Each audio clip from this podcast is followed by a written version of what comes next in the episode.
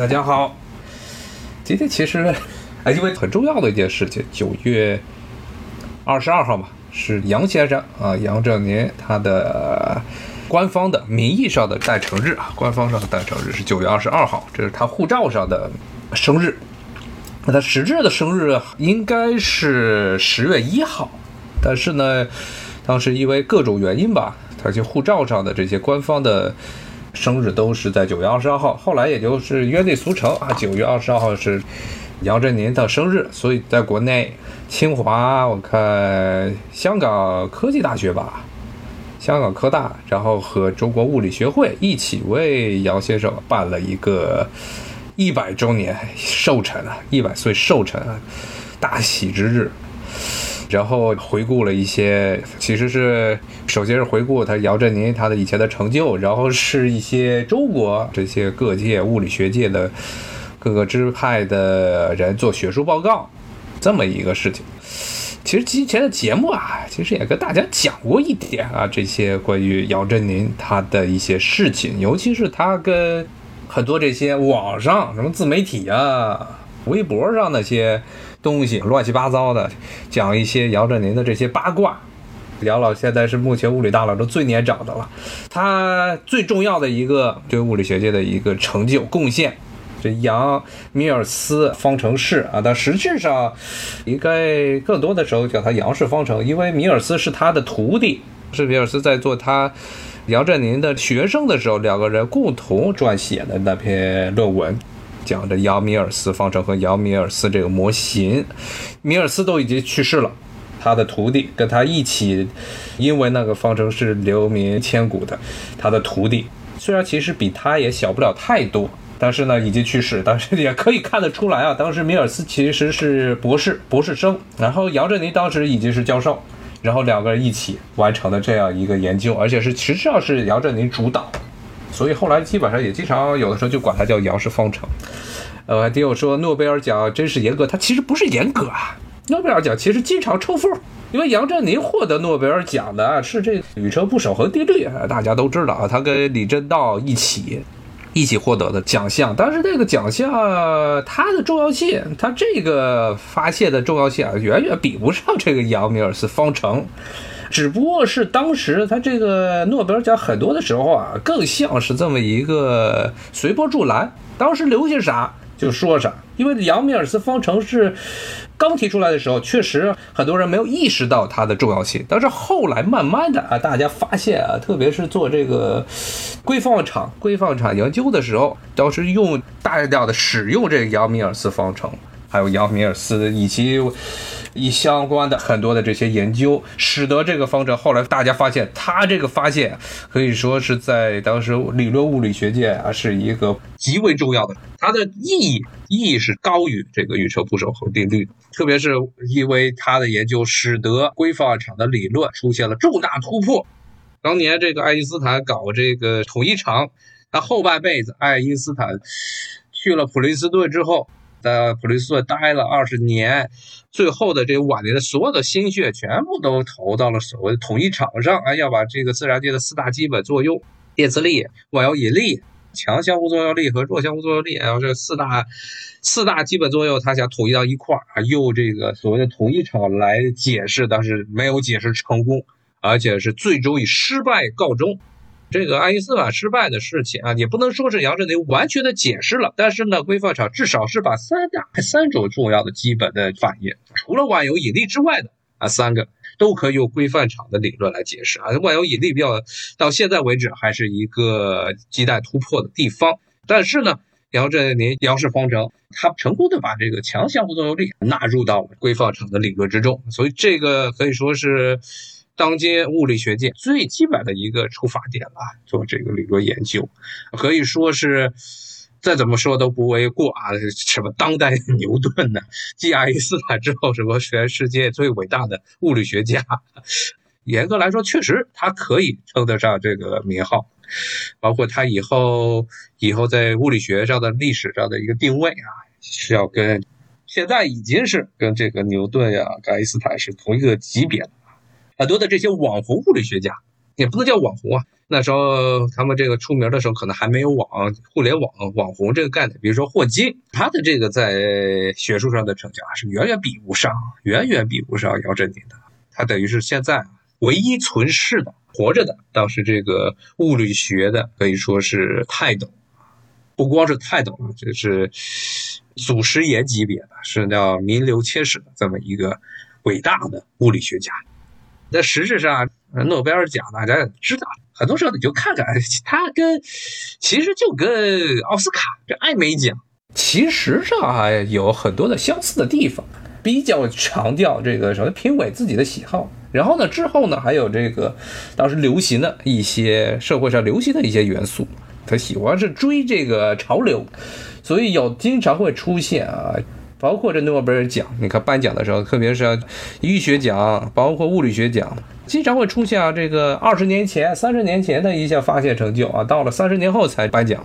有些是干脆就没有颁，或者呢是给他颁一个奖，也是因为次要的成就。这不光是杨振宁了，包括像爱因斯坦，他也是啊，爱因斯坦也是不是他的主要的成就，但是也是因为他的次要的成就给他颁的诺贝尔奖。当然了，这个相对于啊，相对于什么和平奖就不说了，和平奖根本就不要去提它。相对于其他两个，就与这个和平奖相比啊，稍微严谨点的文学奖，还有这个经济学奖，这两个奖项实质上也是带有很明显的一些意识形态问题。反正这些奖项啊，相对而言啊，像医学啊、物理学呀。它的含金量高一些，但是也不能把它想得太太重要。最多的还是要看这个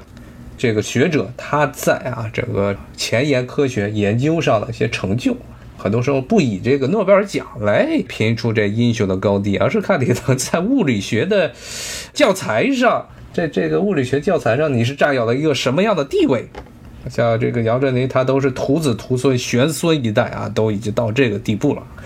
所以，确实是能够 与他生活在同一个年代，是所有人的啊幸运啊，绝对是幸运。那么，当然今天不是主要是讲他在物理学上的一些贡献啊，他的贡献是有目共睹的。我们讲一些偏一点的话题啊，就讲讲啊，杨振宁寿辰一百周年的时候，他自己也发了一段言，然后呢。我看这些新闻评论啊，都比较奇怪。绝大部分啊，应该说啊，就绝大部分的这些网友还是比较客观的。但是你不能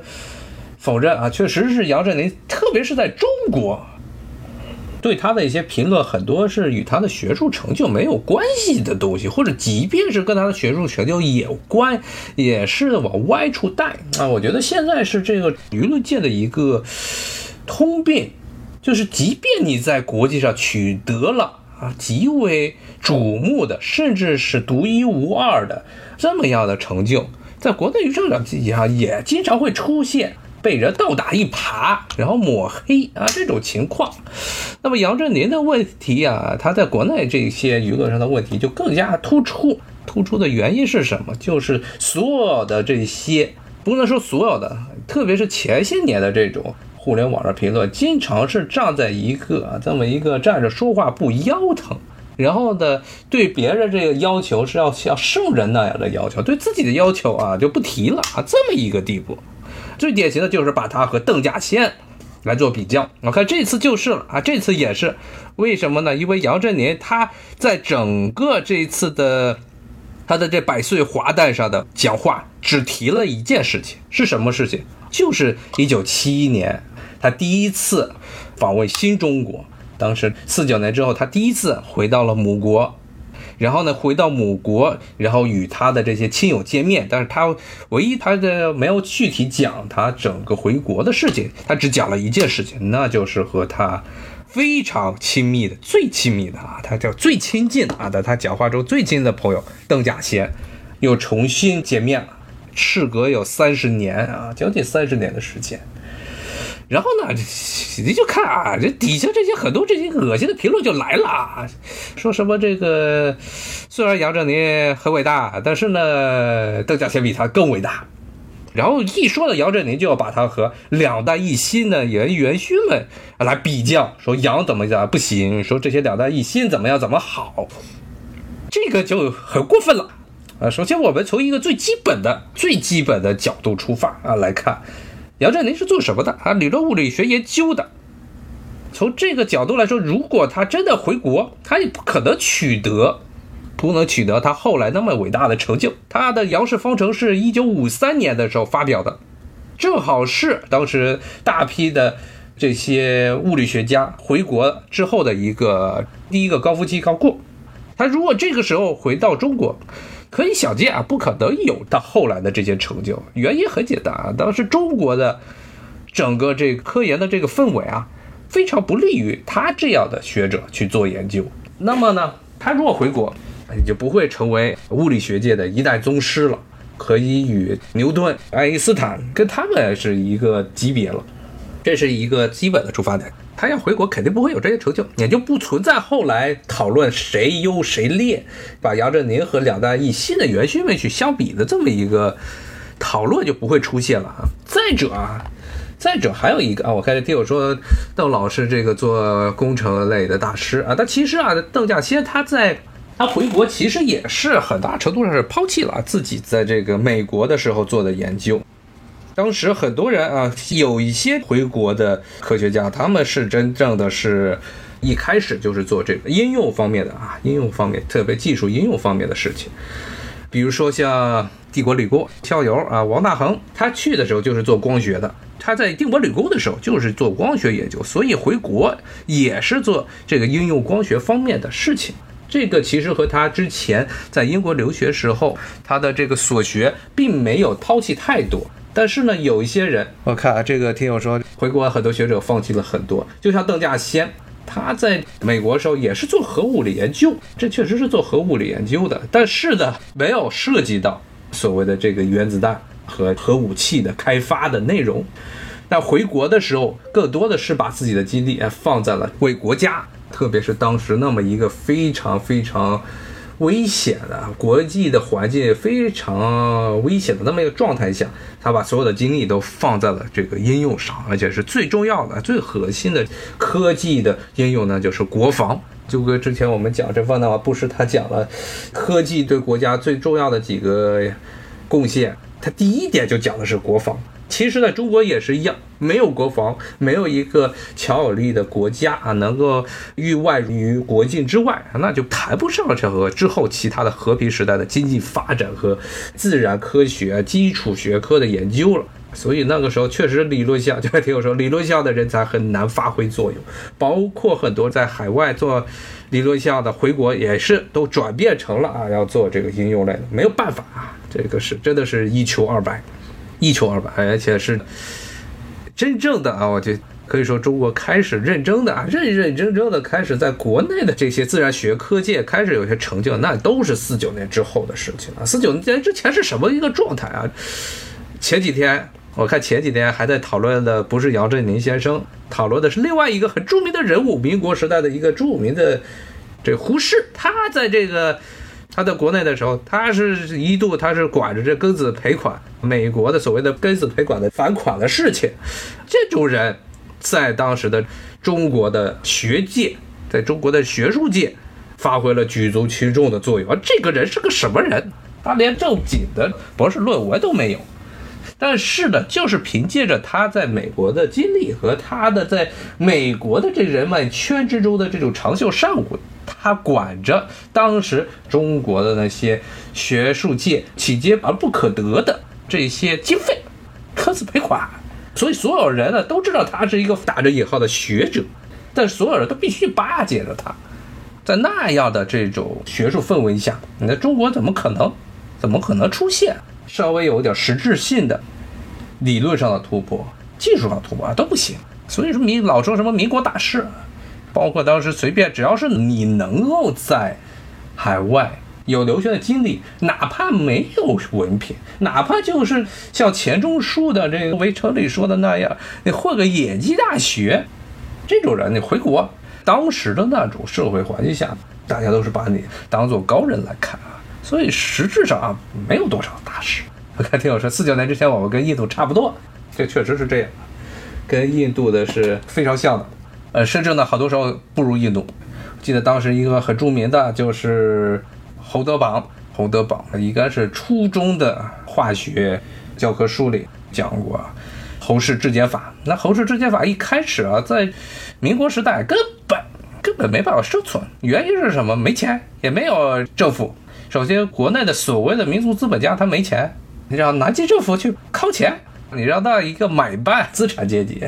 甚至资产阶级都不算，买办阶级哎去为你这这么一个民族民族企业来投钱都不行。当时是，甚至当时出了是一个什么奇葩的现象，是当时印度最重要的一个财阀，到现在为止都是印度著名的财阀，这塔塔出钱让这个侯德堡说你来印度吧，说我帮你雇成这个工程师，这儿搞这个质检质检厂，就这么一个情况。就这么一个吓人的情况。啊，所以呢，确实是四九年之前，中国不可能有，不可能有。从政府到地方，从中央的政策制定者一直，当时其实也没有真正的中央，一直到这个学术圈自己内部都没有可能能够自发的产生啊重要的具有学术价值的这么一些成就，很多的时候也都是四九年之后才慢慢的啊，这国家有了一套正经的教育体系。当然也是没有办法的事情，是因为咱们的起点太低了。五十年代的时候，当时真的是一穷二白，一切从零开始，国库都是空的，就跟这个大家看着阿富汗，你评论一个国家是不是自主的国家啊，有没有主权，你就先看他这些国家国库的这些黄金是存在哪儿的。现在这阿富汗就是国库的黄金全存在美国，然后这次呢。这美军一撤，塔利班一上来，美国这直接把他的黄金全扣了，可能要回来吗？不可能了，这些钱肯定是要不回来。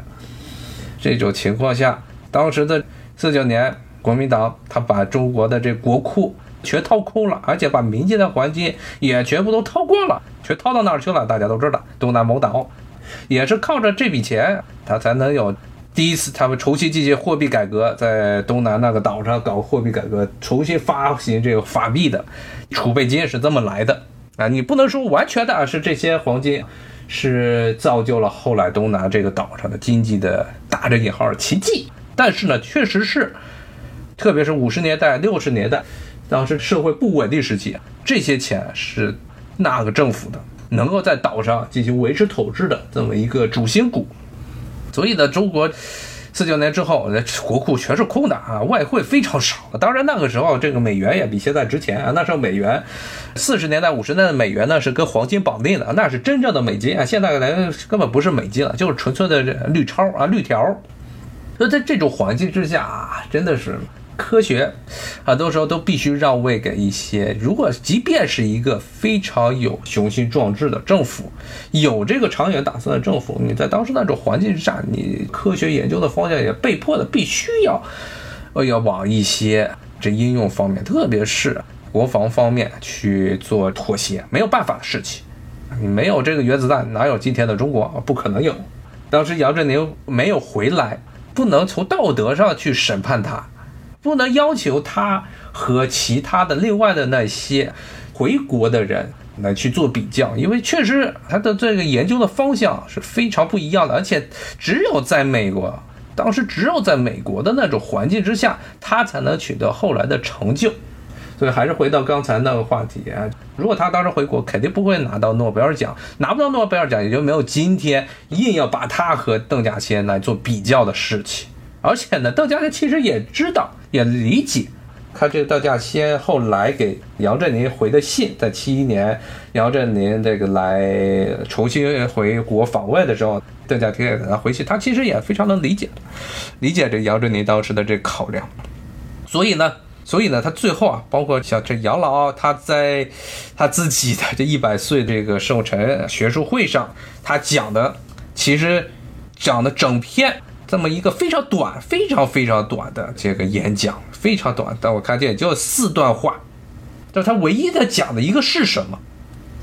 我们从这一点上就能看出来，从他的讲话其实能看出来，他对于邓稼先、对于祖国啊是一个什么样的一种想法。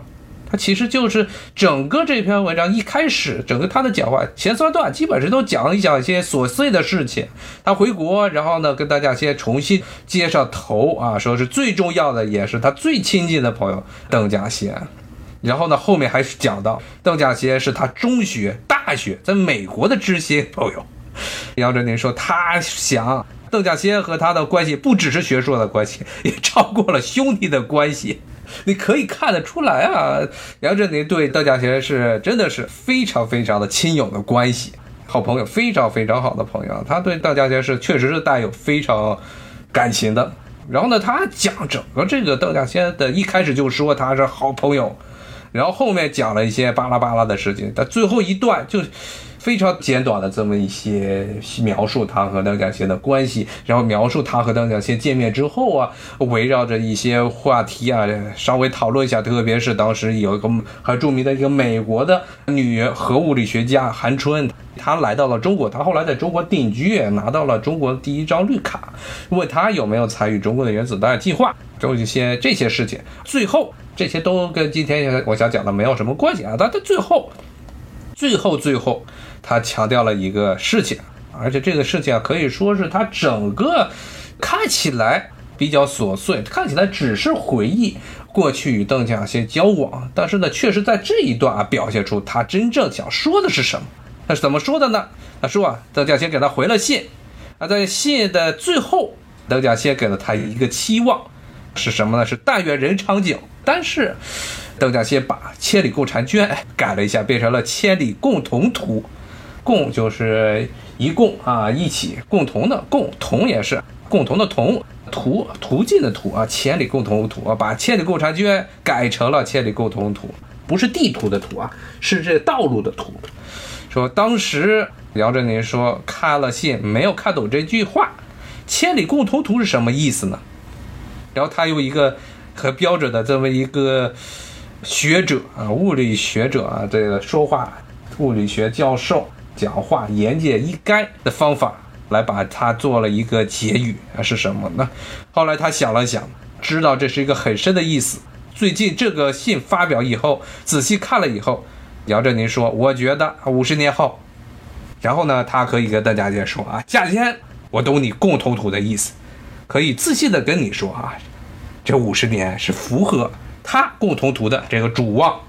相信也会满意的。再见，相信。”邓稼先也会满意的，我相信你也会满意。再见啊！他这个是九月二十二号一百周年寿辰啊！你看是，大家也知道啊，邓稼先是八十年代就已去世了，两个人已经是阴阳两隔。这句话其实是对邓稼先给他的这个期望的这么一个回报。千里共同图什么意思啊？其实咱们看一看杨振宁后来这二十年，特别是过去这二十年做的事情，其实也就。能够了解，虽然他的这意思，杨老啊，他没有把这话直接讲明白，没有直接讲清楚，但是稍微去想想也就都知道啊。所谓千里共同图，虽然邓稼先刻意的把千里共婵娟改成了千里共同图，就是因为虽然杨振宁是在美国，但是邓稼先是在中国，两人远隔千里，虽然是好友啊，至交，然后虽然远隔千里。虽然他们所处的环境，他们所从事的事业，已经不再是类似的了，但是呢，他们走的这两条路，最后呢，都是会合在一起的，方向和目标都是一样的。邓稼先是为中国的核武器研究献出了自己的生命，为这个晚年的时候，在辐射暴露的时间太久了，导致了这癌症去世的。姚振宁他虽然没有直接从事。核武器的研究，无论原子弹、氢弹，没有直接参与中国的这方面的项目研究，但是呢，他在美国，他做的这些，他之前做的这些理论成就，最后还是依靠着这些理论成就来回馈祖国，特别是过去二十年，过去二十多年，他其实做的就是这样一个事情。虽然两者你看着是走上了不同的道路，就像那些。很多这市井微博啊、微信里、公众号里这种世纪之徒，想的故意的自己对自己的这个道德水平要求很低，对于别人，特别对于公众人物，对于这样的物理学的大师，对他们的这个道德要求到了一个圣人的阶段啊，甚至圣人都达不到的这种阶段。但是呢，邓稼先他在这篇给他挚友姚振宁的这篇信中啊，他讲的这千里共同图，其实意思就很明白，就是我们虽然远隔千里，你在美国，我在中国，我们做的事情看似没有什么交集，但是我们的目标都是一样，都是为了祖国。所以姚振宁后来慢慢的意识到，知道了邓稼先他这个意思。他也是用过去，也是用这二十年、三十年。他其实不光是三十年，从他七一年第一次回到祖国，他之后就一直在为中国的这个物理学以及科技、科研，包括基础学科的研究这方面的发展奔波，带来了大量的，特别是他回国定居在清华任教的这一段时间呢，带回来了大批的在美国的杰出的学者，不仅是学者。带回来了很多的学术交流、学术研究的机会，还有钱，因为他在物理学上的地位，没有人敢去跟他去，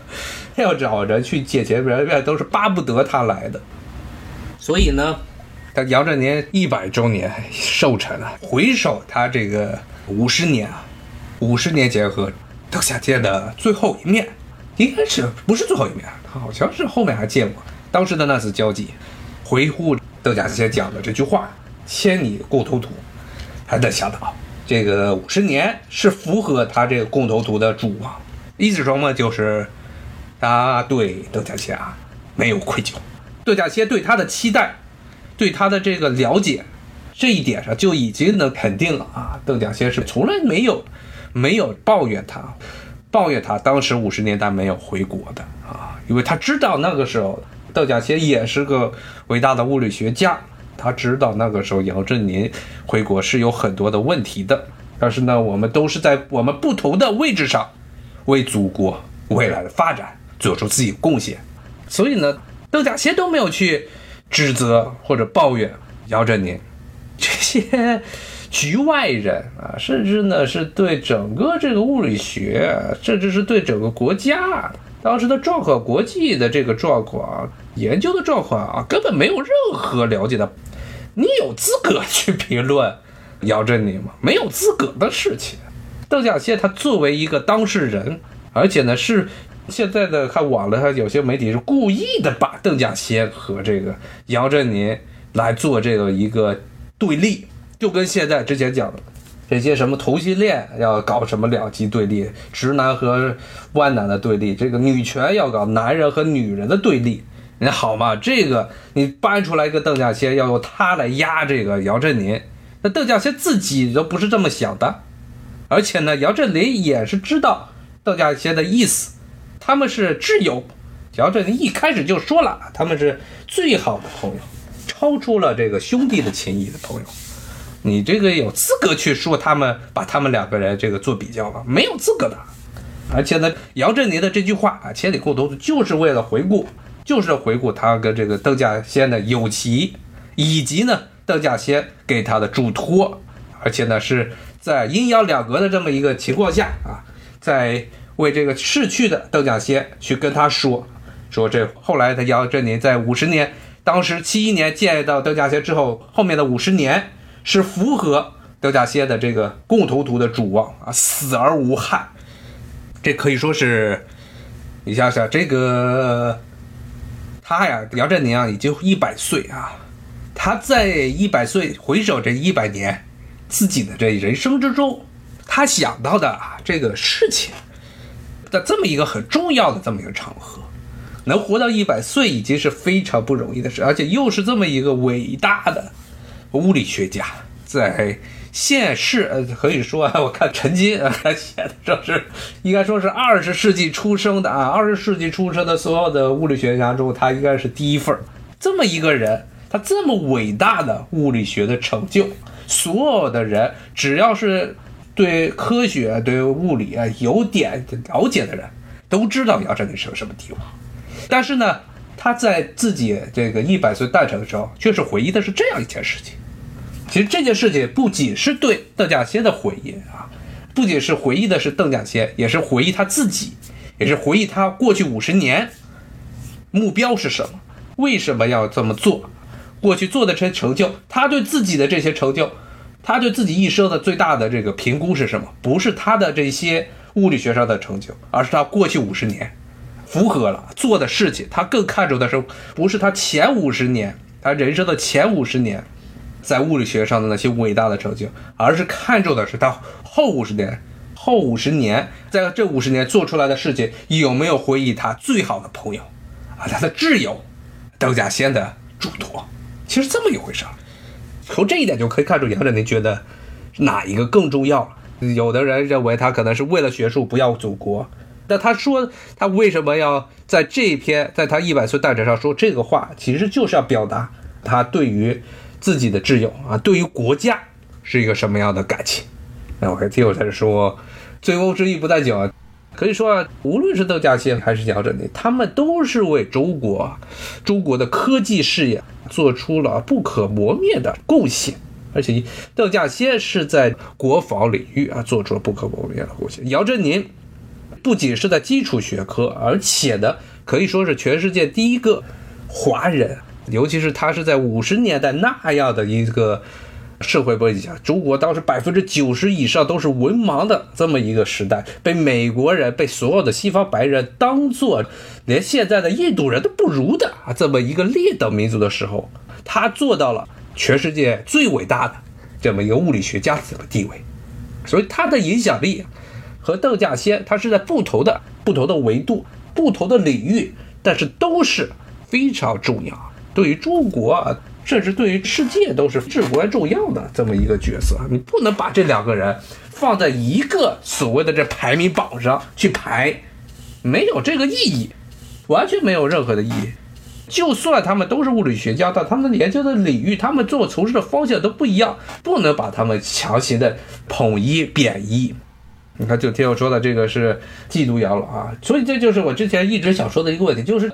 很多的时候啊，其实现在也是。打着所谓的爱国旗号，稍微你有一点，他们觉得不能符合所谓的圣人的标准的东西，他们先是自己先弄出来，造出来一个虚伪的圣人。在这个姚振宁的这个世界上啊，就是把邓稼先在生生的造成了一个啊圣人。一个可以说是超凡出世的这么一个圣的形象，先把它打造成这么一个形象，然后用这个形象的标准去衡量所有的、所有他们认为有缺点的这些普通人。那这个情况下，你基本上是不可能的，因为包括邓稼先也不是这么样一个人，也不是这么一个被神化的这么个角色。他跟杨振宁见面的时候，首先还是两个人都是哥俩好，他有个人的情感。啊，也有家的情感，有国家的，有家的情感，有友情，有家的亲情，也有爱国之情，是这样一个多层次的事情。你把这邓稼先故意的抬成了啊一个所谓的圣人，差不多都快成了这个去人欲存天理这么一个角色，你这个有意义吗？就这下，想跟大家主要讲的一点就是。因为这一个小时不能像 不能像杨老那样想的言简意赅，可能一刻钟就把他要表达的主题用一个比较隐晦，但是又非常直接的方式来讲出来。我这是讲了今天主要想讲的一点就是这个，极端的左派不是左派，它跟极端的右派是一个东西。其实这个理论啊，在特别是在这个冷战时期啊，五十年代、六十年代之后啊，这个社会学啊，社会学其实西方社会学界也有类似的概念。当然，他们的类似的概念就是想把社会主义阵营给抹杀。在这个美国的英美的这套语言学术舆论霸权之中啊，社会主义阵营就是极左。呃，当时这个五六十年代的时候，美国的这些社会学界的一个理论就是极左和极右是殊途同归的。这种理论的目的是想说苏联也是一个极右政权，说苏联虽然是个看上去极左，但它本质和极右啊，那就所谓纳粹是一个德性。但其实你看后面整个这个西方的这些所谓的政治学的理论发展的轨迹，也确实是按照这么一个轨迹来发展的。想把苏联和希特勒、纳粹德国把他们并列为二战的罪魁祸首，到今天都是这样，而且不仅是今天是这样，甚至很多时候是完全抹杀苏联在二战之中的贡献，这就是为了把整个这个二战时候的这些历史来改写。通过一个虚伪的这么一个自己生造出来的一些政治学的理念。但是呢，他们这套概念是有问题的。但是呢，他们提出的这个观点啊，极左和极右说殊途同归是一家，确实是，确实是有很多的这事实基础。当然，在我说的这个极左之中，不是美国人眼中的这种极左。美国人眼中极左，他们认为社会主义就是极左。但是呢，在中国在内，绝大部分说的极左是什么，大家都知道啊。这种情况下，那是真正的极端，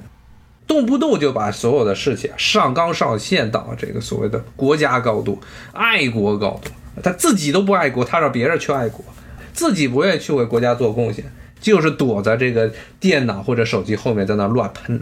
他们的打着爱国的旗号，其实做的是极右的那一套。就跟这个汉服圈有个著名的词汇嘛，叫“汉服警察”。我发现现在是无论是在哪一个圈儿啊，你这个吃饭的圈儿。穿衣服的圈儿、化妆品的圈儿、这个小孩上学的圈儿，都有这些乱七八糟的这种上纲上线的东西。而且像，尤其是这帮上纲上线的人啊，因为他本来就喜欢折腾，所以在网上的声音就特别的大。这些就是所谓的汉服警察，就是完全是把整个这个所谓的汉服圈儿给造假了啊！他认为。你穿的衣服只要是跟他们想象中的那种神圣化的这种所谓的中国的传统服饰有那么一丁点儿的不同。你这就不是正经的汉服，虽然我也不知道他们这个理想中的这个所谓的神圣化的、不可被玷污的那汉服指的是汉代的衣服、唐代的衣服还是明代的衣服。说实话呀，无论是唐朝还是明朝，他们的这两代的这衣服的很多的服饰都是受到了，可以说是很大程度上是严重的受到了中亚和西亚的很多的衣装的影响，都不是纯汉服了。我不知道他们这帮人这个脑海中想象中的那个神圣的汉服究竟是个什么德行。反正呢，就这帮人在天上天天在网上啊出警啊，一看见这个，你像哪个 B 站视频啊，说这个穿着什么小姐姐上街啊穿着汉服就开始骂啊，说你这穿的不是正丑的汉服，你就开始骂起来了。这种事情啊，游戏圈也是一样。这原神为例，原神里头只要有一丁点儿他们认为卖国的行径。他就给你在网上骂的你死我活啊！我记得是最著名的一个是《原神》里的刚刚出的这个新的地图啊，以日本为背景的里面一个很著名的角色，他的 PV 里角色这个展示中啊，出现了写书法、茶艺这些情况，然后呢就被国内这这一帮的出警了，说你这个是文化让步，这些我都没听说过的概念，什么文化让步？说你让一个。他们认为啊，这帮所谓的出警的这帮文化警察认为，那个角色是个日本人。其实那个角色是个虚构的角色啊，只不过是带有一定的日本文化元素。他妈整个那个地图背景是日本，跟日本有关系。是吧？你这个元素，说你这么一个日本人，居然会写书法，居然会做茶道，你这就是把中国的文化给出卖了，文化上不说让外国人觉得啊，说这个书法、茶道都是。日本人的不是中国人的，这这有点过分了啊！因为日本本来日本文化的很多的这些，你不说它深层次的东西，说它深层次的一些内核东西，至少是从它的这个表层面、表面来看，很多东西，尤其是所谓的这些以前的这些贵族们喜欢搞的这些风雅之事，基本上都是从中国借过来的呀。那没有办法呢，这确实是这样啊。这个书法也是啊。包括绘画，包括茶道，当然，日本的茶道和中国后来走上了完全不同的两个道路。书法也是，日本人对于风雅这个概念的理解也与中国啊走上了不同的道路。但是从表面来看，确实是，至少是这个中国给了日本的文化的一张皮，虽然核心不一样，它皮是一样的。那你怎么办？这就是虽然它既然已经是皮了。你就不能够去躲该打，要不然日本还有什么？日本就啥都没了。那这就是有点过分了。只不过是一个很中性的啊，表现一下日本的文化，讲讲日本的比较，总不能在一个这么一个十二家啊，十二岁十二家的这个手游中去向大家表现中国的这些普通的网民，尤其是男性网民想象中的日本的形象是什么？大家都知道我说的是什么东西，老师啊啊什么这个网上的黄油啊这些东西，你总不能在这么一个手游中这么去表现吧？那至少表现一些阳春白雪的东西，但是阳春白雪的东西。确实，日本的很多的这些表层面的这些文化是中国来的，而且已经变成了日本文化的一部分。而且日本的乐器也都是日本的传统的乐器，什么尺八呀，什么日本筝啊，日本筝啊，什么三弦啊，都是中国来的。没有说要通过这个方式去说啊，这个你开发这么游戏里面出现了具有日本特色的一些。这些乐器就要说，你这个游戏的开发商就把中国的文化、中国的元素全部都转让给了日本，那这确实也是日本的一部分啊，它已经变成它的一个核心了，这就非常的奇葩了。如果按照他这个逻辑啊，我觉得按照这个逻辑就就变成什么了？要他们的逻辑，如果他们的逻辑是这个一脉相承的，秉持着他们这种观点，那么美国人就不应该说英语，因为英语是英国人的。你美国人为什么要说英语呢？这不一个道理吗？然后呢，这个欧洲人都不应该信基督教啊！那基督教是什么？是这巴勒斯坦那边一帮这个犹太教的这异端搞出来的东西。你们为什么这些欧洲人要去嫌弃这个基督教呢？你这不就是变成了一个文化盗窃、文化剽窃了吗？变成这么一个观点了。而且呢，说实话，日本人也都承认自己的这些乐器啊，自己的文化都是从中国来的。日本人本来就承认这一点，这日本人从来没有否认过。但是这些这些所谓的出警，其实目的也是跟刚才跟大家说的一样，就把姚振宁的事情，无论是姚振宁的事情，还是些其他的事情，他们都是先给你先树一个稻草人儿。一个神圣化的稻草人，包括在杨振宁和邓稼先的比较中，把邓稼先当做了一个稻草人，把他神圣化，然后借这个稻草人来攻击其他的对方，这是一个很典型的一个诡辩。其实也跟大家稍微提过啊，这个是西方的这么一套，特别是在西方的这种舆论、舆论场、娱乐的这种辩论场上非常常见的一种诡辩的手段，就是竖个稻草人，然后在那开始骂了。根本没有的事儿，邓稼先从来从来都没有说要跟这姚振宁要这个比一个高低，没有，人家是这个什么样的精神状态？千里共同土，你们这些人是什么？非得去比一个高低，非要说其他人都不行，必须按照他们理想中的这种所谓的这个完美的形象。那这种完美形象其实就是一种极端的。无论是极左还是极右，这两个之前也说了，都是一致的，就是为了在社会上制造不和啊，为了给这个社会的发展拉后腿，这么一种现象。整套的这种，我觉得这些诡辩的逻辑，他们打着口号说是爱国。弘扬中国文化，无论汉服出警，这个骂元神，包括这个骂杨振宁啊，这是太多了。这种所谓的辩论的逻辑，这些所谓的骂人逻辑，很大程度上都是从西方传来的。这是西方这个过去的，特别是在新闻舆论过去这四百年的发展史上滋生出来的这么一个毒胎，不可能为社会带来任何的好处，只能增加社会的撕裂。美国现在就是这样，美国就是他虽然对外输出这些所谓的观点，自己也被这种观点坑了、害了。你看现在，尤其这娱乐场都变成什么样了？本来都是一个国家的人，最后就变成你死我活，在这个娱乐上变成你死我活，极端对立啊！两个党支持两个党的不同党的人，甚至能互相都不这个通婚了啊，都变成这么一鬼玩意儿了。你再争下去有什么意思？但这种独态啊，我觉得应该在在他还没有。成为中国的这种所谓的这些社交平台呀，包括这些微信圈呀，这些自媒体上的主流的时候，赶紧把这个毒瘤给挖掉，趁他还没有彻底的把人绑架，早点早点挖，越早挖对这个社会，呃越好。今天主要是借着这个养老啊，一百岁啊，寿辰啊，大喜的日子啊。给大家讲一讲，因为我觉得真的是觉得他，大家如果有机会去看看啊，这个姚振宁他的这个教化求文，呃，稼先，我懂你共同图的意思，